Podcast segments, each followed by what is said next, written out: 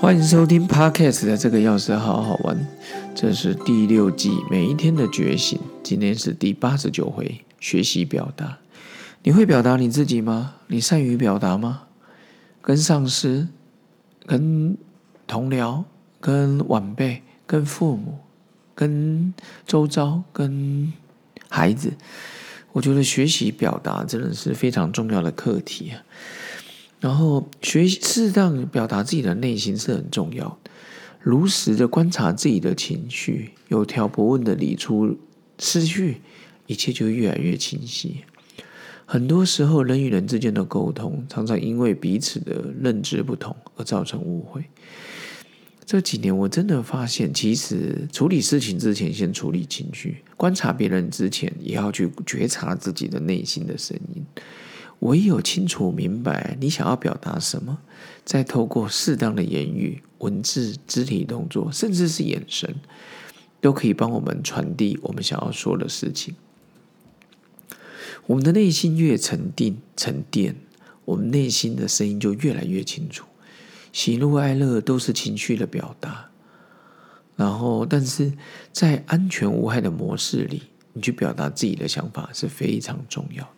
清楚明白的表达，又不会伤到别人，这是需要很大的智慧。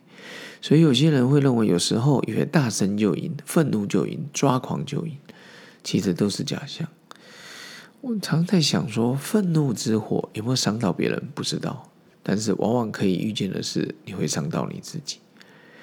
所以在暴怒的情况之下，你自己往往被烧得体无完肤了，需要很长的时间才能疗伤。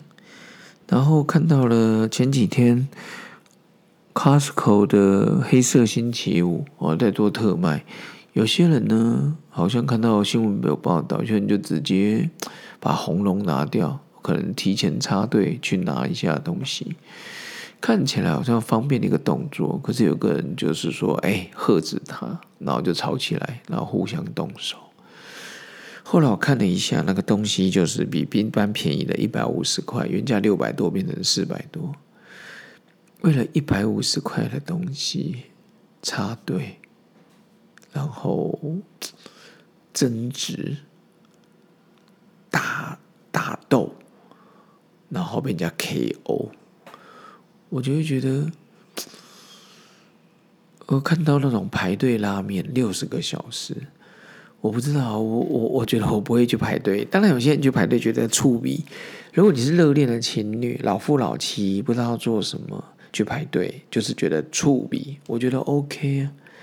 但是人生难得，这个时间有限，我们花了这么久的时间去排队，去插队，然后造成争执。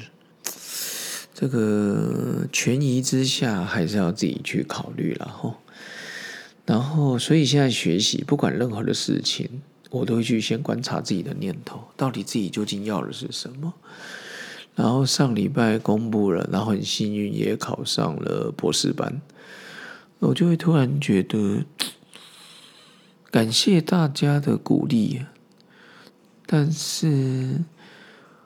很多时候，其实也怕去伤害到其他去报考但是没有上榜或是被取的人，所以，但是这个我的感觉就是，反正就是缘分嘛啊，我被录取了，那就感谢。其实这边也是非常感谢正大我的指导教授刘忠德名誉教授，还有我们一些留门的好朋友们，佩山国路啦，王博啦。